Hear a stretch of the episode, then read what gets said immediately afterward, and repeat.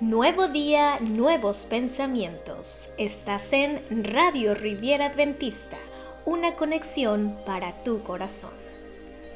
El pastor Víctor Jiménez desde Venezuela con el tema El estanque de Bethesda. Que Dios bendiga este mensaje. Un gran saludo queridos hermanos y apreciados amigos. Les habla su servidor el pastor Víctor Jiménez y en este momento quiero compartir con ustedes la meditación titulada El estanque de Bethesda, basado en el Evangelio según San Juan, el capítulo 5, el verso 1 al 9, el cual dice, después de estas cosas, había una fiesta de los judíos y subió Jesús a Jerusalén. Y hay en Jerusalén, cerca de la puerta de las ovejas, un estanque llamado en hebreo Bethesda, el cual tiene cinco pórticos en esto yacía una multitud de enfermos, ciegos, cojos y paralíticos, que esperaban el movimiento del agua. Porque un ángel descendía de tiempo en tiempo al estanque y agitaba el agua. Y el que primero descendía al estanque después del movimiento del agua quedaba sano de cualquier enfermedad que tuviese. Y había allí un hombre que yacía treinta y ocho años que estaba enfermo. Cuando Jesús lo vio acostado y supo que llevaba ya mucho tiempo así, le dijo, ¿Quieres ser sano? Señor, le respondió el enfermo, no tengo quien me meta en el estanque cuando se agite el agua, y entre tanto que yo voy, otro desciende antes que yo. Jesús le dijo, levántate, toma tu lecho y anda. Y al instante aquel hombre fue sanado y tomó su lecho y anduvo. El apóstol Juan, aquí en el Evangelio que lleva su nombre, en el capítulo número 5, nos relata esta historia y la ubica en el estanque de Bethesda, lugar ubicado cerca de la puerta de las ovejas y que tenía cinco pórticos. Nos dice en el versículo 3 que allí yacía multitud de enfermos de toda clase, incluyendo paralíticos. Nos podemos imaginar el lugar saturado de gente, los pórticos llenos y seguramente muchos de los allí establecidos estaban a la intemperie. Yacían allí por meses y meses esperando una oportunidad para ser sanados. Nos cuenta el versículo 4 que se creía que cada cierto tiempo un ángel movía las aguas y el primero que descendía al estanque quedaba sano de cualquier enfermedad. El lugar era llamado Bethesda, ubicado este en Jerusalén. El estanque de Bethesda era un lugar deprimente. Además de la exhibición de horrores que era esa galería de enfermos, la desesperanza estaba dibujada en el rostro de todos aquellos que, como el paralítico de la historia, sabían que no iban a conseguir el milagro. Saberte en problemas y estar convencido de que no tiene solución es la situación más desesperante y deplorable en la que el ser humano se puede encontrar. El paralítico hacía casi cuatro décadas que estaba en esa condición. El encuentro del Señor Jesús con el paralítico de Bethesda es un relato significativo y conmovedor. La historia de este hombre se remonta a casi cuatro décadas, en que solo ha conocido el olvido y la orfandad. 38 años buscando y 38 años regresando frustrado. No podremos saber lo que eso significa, a menos que hayamos estado un largo tiempo esperando algo que nunca llegó. Bethesda significa casa de misericordia. El significado de su nombre indica que la gente enferma tenía la esperanza que en ese lugar recibirían sanidad. Solo que tenían que esperar según la mística creencia que el ángel descendiese y moviese las aguas. Esa espera en medio de los dolores y quebrantos de la enfermedad les producía tensión, angustia, ansiedad. Tenían que estar pendientes de que el agua se moviera y en el momento en que esto sucedía tenían que luchar por ganarle a los demás, empujar y correr, etcétera. Imagínate, era un caos total. Y si el agua se movía por otro motivo, una piedra que cayó, un animal que pasó, muchos se tirarían y saldrían decepcionados o hasta enojados. Este hombre en 38 años no había logrado la atención de nadie. Está solo en esta penosa situación. La soledad puede llevarnos a una profunda depresión, que al acentuarse hace que perdamos nuestra autoestima y el interés por la vida. Dejamos de arreglarnos e incluso puede presentarse inapetencia y un fuerte deseo de dormir y no despertar más. La ausencia de actividad física es un síntoma también presente. Este hombre mencionado en el versículo 7, en su profunda y larga soledad, dijo, Señor, no tengo quien me meta en el estanque cuando se agita el agua. Entre tanto que yo voy, otro desciende al agua antes que yo. Yo pregunto, ¿qué ha pasado con la familia de este hombre? ¿Qué sucedió durante estos 38 años con la familia de ese hombre? ¿No tiene amigos acaso? No tenía hijos ni sobrinos. ¿Por qué está completamente solo? ¿Qué hizo para que su familia y amigos lo abandonaran? ¿Hubo acaso alguna tragedia familiar que lo dejó completamente solo?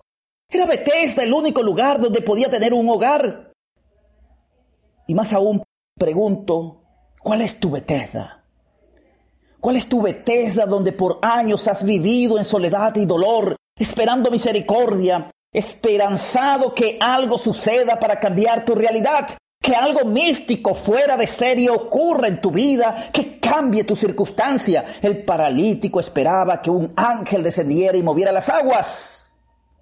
Y él, así, poder ganar la carrera e ingresar de primero. Era soñar con lo absurdo, pero ese era su sueño. Esa era su esperanza. Ya habían pasado 38 años de frustración, dolor y soledad sin captar tan siquiera la atención de alguien, pero captó la atención nada más y nada menos de Jesús, quien le miró con misericordia. Él llegaría para hacer el milagro, para cambiar la realidad, para dar nueva vida. Él es fuente de poder sanador y transformador. Pon tu esperanza no en las aguas del estanque, sino en las aguas de vida. Pon tu esperanza en Jesús, porque Él no defrauda, Él promete y Él cumple. Él es nuestro Dios, Él es el Todopoderoso y lo que ha dicho lo cumplirá. Pon tu esperanza no en las aguas estancadas de tu Bethesda, sino en el agua de vida que es Cristo Jesús. No pongas tu esperanza en la casa de misericordia sino que pon tu esperanza en el Dios de la misericordia. Los enfermos allí reunidos se abandonaban aferrados a la mística y supersticiosa creencia. Aunque estaban en la casa de la misericordia, esta no llegaba y parecía estar muy lejos. La gente encopetada evitaba pasar por ese lugar la gente religiosa no tenía tiempo para detenerse en este lugar, pero a diferencia, Jesús lo vio. Él no se oculta de nosotros. Cuando los demás no ven, Él sí nos ve. Jesús se mete donde la religión no entra, se mete donde el dinero no alcanza. Él busca a los que están necesitados solo para ofrecerles salvación y vida eterna. Alabado sea su nombre. Tienes que saber que la esperanza llega no de las aguas del estanque, sino del agua de la vida que es Cristo Jesús. La misericordia no estaría en las aguas del estanque, ni en el supuesto ángel que las movía, sino en Jesucristo. La esperanza no está en las cosas. La esperanza es Jesús. En la enfermedad, en la desgracia, en el dolor, en el miedo, en la angustia y en cualquier circunstancia de la vida, la esperanza y la sanidad está en Jesucristo. La presencia de un ángel es buena, pero Dios es insustituible. Allí estaba uno mayor, el mismo creador de los ángeles. Jesús le pregunta, a este hombre. ¿Quiere ser sano? Muchos dirían, qué pregunta tan ilógica. Si él estaba en ese lugar y estaba enfermo, claro que quería ser sano. Pero Jesús lo que quería saber es cuán dispuesto está a hacer y a obedecer para ser sano. Hay gente que quiere ser millonario pero no está dispuesto a trabajar. Hay muchos que quieren engordar pero no quieren comer. El paralítico no se dejó vencer por sus limitaciones, a pesar de que era una multitud la que estaba con él y que humanamente él no tenía ninguna posibilidad de adelantarse a los demás. Él siempre esperó el momento y nunca se desanimó. La prueba es que siempre estaba en ese lugar. Es así como este hombre. Que estaba al margen de la vida y no podía contar con nadie que se solidarizara con su dolor, recibe la preocupación de Jesús, quien se acerca a él, quien toma la iniciativa y le pregunta si quiere ser sanado. Jesucristo vio las necesidades de aquel hombre y quiso sanarle. Primero le preguntó si quería ser sano. Aquel hombre paralítico tenía un milagro de sanidad enfrente, pero la decisión era suya. Entonces decidió obedecer a Jesucristo y recibió sanidad. La historia de este hombre nos enseña que cuando queremos ser bendecidos por el Señor, debemos ser perseverantes, tener voluntad y por sobre todo tener fe. Querida madre, ¿quieres tú ser bendecida con tus hijos? ¿Quieres que el Señor los saque de las drogas? ¿Quieres que el Señor los saque de esa vida? Entonces tú necesitas ser perseverante en la petición. Tú necesitas tener voluntad. Tú necesitas tener fe. Querida esposa, ¿quieres tú recuperar a tu esposo? ¿Quieres recuperar los espacios perdidos? ¿Quieres que renazca ese amor original que desde un principio caracterizó tu relación? Entonces tú necesitas ser perseverante en la oración. Ser perseverante en tu petición a Dios, tener voluntad y por sobre todo tener fe. Querido amigo, si tú tienes problemas con el alcohol, si tú tienes problemas con las drogas, si tú te sientes arrastrados por las bajas pasiones humanas, dominado por los vicios, creyendo que esas cadenas te atarán para siempre, Quiero decirte que si tú perseveras en el pedido, si tú perseveras en el pedido de libertad, Dios romperá esas cadenas. Si tú tienes esa voluntad, si tú tienes fe, entonces serás libre. Porque el que persevera, ejerce voluntad y tiene fe, ve la gloria de Dios. La palabra de Dios nos dice que aquel hombre se encontraba postrado en el lecho poseído de parálisis durante 38 años, esperando conseguir la oportunidad de introducirse en el agua antes que otros y así obtener la salud para su cuerpo. ¿Nos damos cuenta de lo que significa estar 38 años enfermo, 38 años esperando un milagro? ¿Cuántas veces lo había intentado? ¿Tantas veces había fracasado en su intento? No obstante, allí continuaba esperando. ¡Qué ejemplo de perseverancia para nosotros! Recuerde que la Biblia nos habla mucho de la perseverancia. Perseverancia en la oración, perseverancia en la doctrina, perseverancia en la espera, etc. La escritura dice, más el que persevere hasta el fin, este será salvo. Este paralítico también tenía mucha voluntad. Los médicos nos declaran que para recuperar la salud, lo más importante, lo más fundamental, lo más necesario es querer sanarse. Por eso Jesús le pregunta clara y directamente, ¿quieres ser sano? Jesús sabe que en la vida para lograr algo hay que quererlo. Jesús sabe que para conseguir algo hay que desearlo. Jesús sabe que para recibir algo hay que estar dispuesto a ello. Lo mismo sucede en el aspecto espiritual. Dios, con todo su poder y sabiduría, no salva a quien no quiere ser salvado. Cristo Jesús vino al mundo para salvar a los pecadores. Pero si una persona no quiere recibir o aceptar el perdón que Dios le ofrece, no hay manera de salvarle. Así que tú necesitas tener voluntad, tú necesitas creer que sí es posible, tú necesitas confiar, tú necesitas avanzar en dirección a Jesús y hacerlo con perseverancia. Pero otro ingrediente muy importante que tuvo este hombre fue la fe. La fe que poseía aquel hombre paralítico. Cuando Jesús vio su deseo de ser realmente sano, le dijo, levántate, toma tu lecho y anda. Y el enfermo creyó en las palabras de Jesús e instantáneamente experimentó que había sido sanado. No comenzó a dar excusas ni argumentos. No contestó al Señor diciendo, ¿qué cosas tienes Jesús? ¿No sabes que estoy inválido? ¿No entiendes que por mí mismo no me puedo mover? ¿Cómo me dices que me levante? Jesús, si tú sabes que me es difícil levantar una mano, ¿cómo me dices que tome mi lecho? Señor, si te he dicho que llevo aquí 38 años tullido, ¿cómo me dices que me levante? Si requiero de cuatro hombres para trasladarme hasta aquí cada día, ¿cómo me ordenas que me vaya a casa por mí mismo? Pero, amigo, El enfermo no contestó así. No manifestó poner en duda lo que Jesús le propuso. Al contrario, tuvo fe en Jesús, oyó lo que Jesús le dijo y le obedeció fielmente y por ello experimentó el glorioso resultado de su sanación.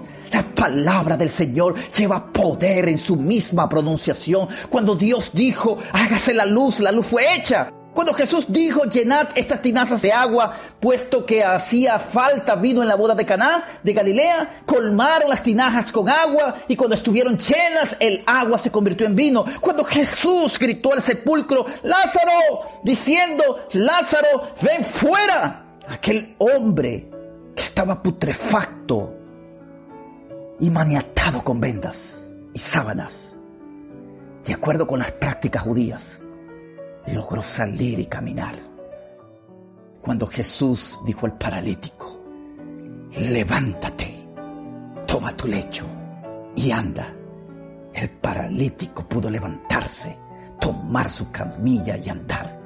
Si tú tienes un problema, si tú estás hundido en una situación, si tú crees que estás metido en el lodo, si tú crees que estás en el abismo, si tú crees que estás encadenado, si tú crees que estás en la oscuridad, si tú crees que tu causa no tiene solución, si tú crees que no puedes librarte de tu enfermedad, si tú crees que no puedes recuperar tu salud, si tú crees que no puedes recuperar tu matrimonio, si tú crees que no puedes recuperar a tu hijo que está en las drogas, si tú crees que estás en esa situación, yo quiero decirte que tú estás en el estanque de Bethesda. Y no sé cuánto tiempo tienes así, no sé si son 38 años, es posible que sean menos, pero quiero decirte que en este momento Jesús ha llegado a tu estanque, Jesús ha llegado a tu Bethesda para alcanzarte, para preguntarte si tú quieres ser sano. Pero recuerda, tienes que ser perseverante en tu pedido, tienes que tener voluntad y tienes que tener fe. Cristo te hace la pregunta personal. A ti, ¿cómo te llames? A ti que me escuchas en este momento. ¿Quieres ser sanado física, psíquica y espiritualmente? Todo depende de las respuestas que quieras dar. Si comienzas a excusarte, si piensas que no puedes arrancar ese vicio que te mantiene cautivo, si consideras que no puedes renunciar a esa amistad que te perjudica, si crees que no puedes tener la victoria sobre esa clase de vida que te humilla moral y espiritualmente, no serás sanado. Pero, amigo, si crees en el poder del Señor, si crees que Él está aquí queriendo ayudarte, si crees que Él es el Hijo de Dios y que está dispuesto a resolver tu problema, manifiéstaselo, díselo, díselo claramente. Abre tu corazón en este momento y allí donde estás. Dile, Señor, aquí estoy. Este es mi Bethesda. Aquí estoy junto a este estanque esperando por años un cambio, una transformación, una liberación, una renovación, una sanidad, Señor. Y ese es el tiempo que ha pasado y no ha ocurrido. Díselo. Ábrele la puerta de tu corazón e invítale a entrar y morar en Él. Dile que crees en Él. Dile que perdone tu pecado. Dile que quieres ser sanado en cuerpo, alma y espíritu. Dile que quieres vivir para Él. Y experimentarás una gran transformación en tu vida. El milagro será realizado.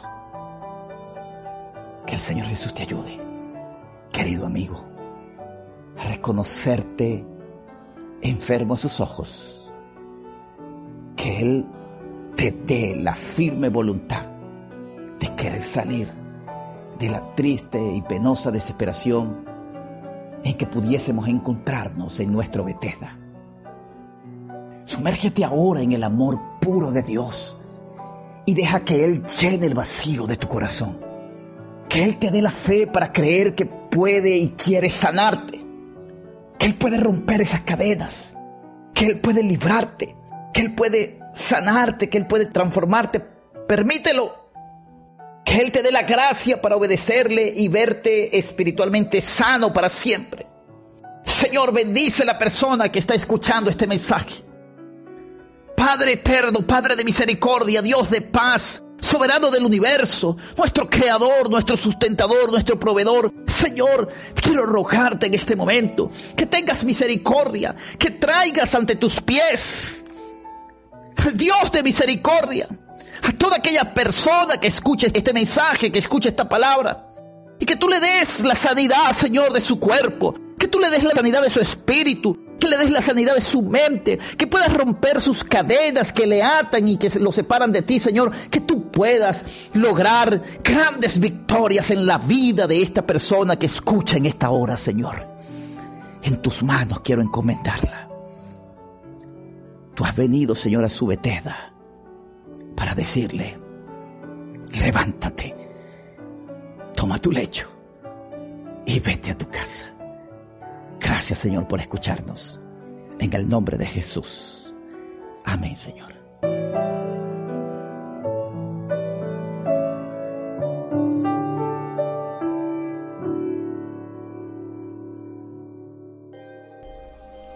No esperes a la felicidad, la felicidad eres tú. Gracias por estar con nosotros. Síguenos a través de Spotify, Anchor.fm, Apple Podcast y Google Podcast. Gracias por acompañarnos.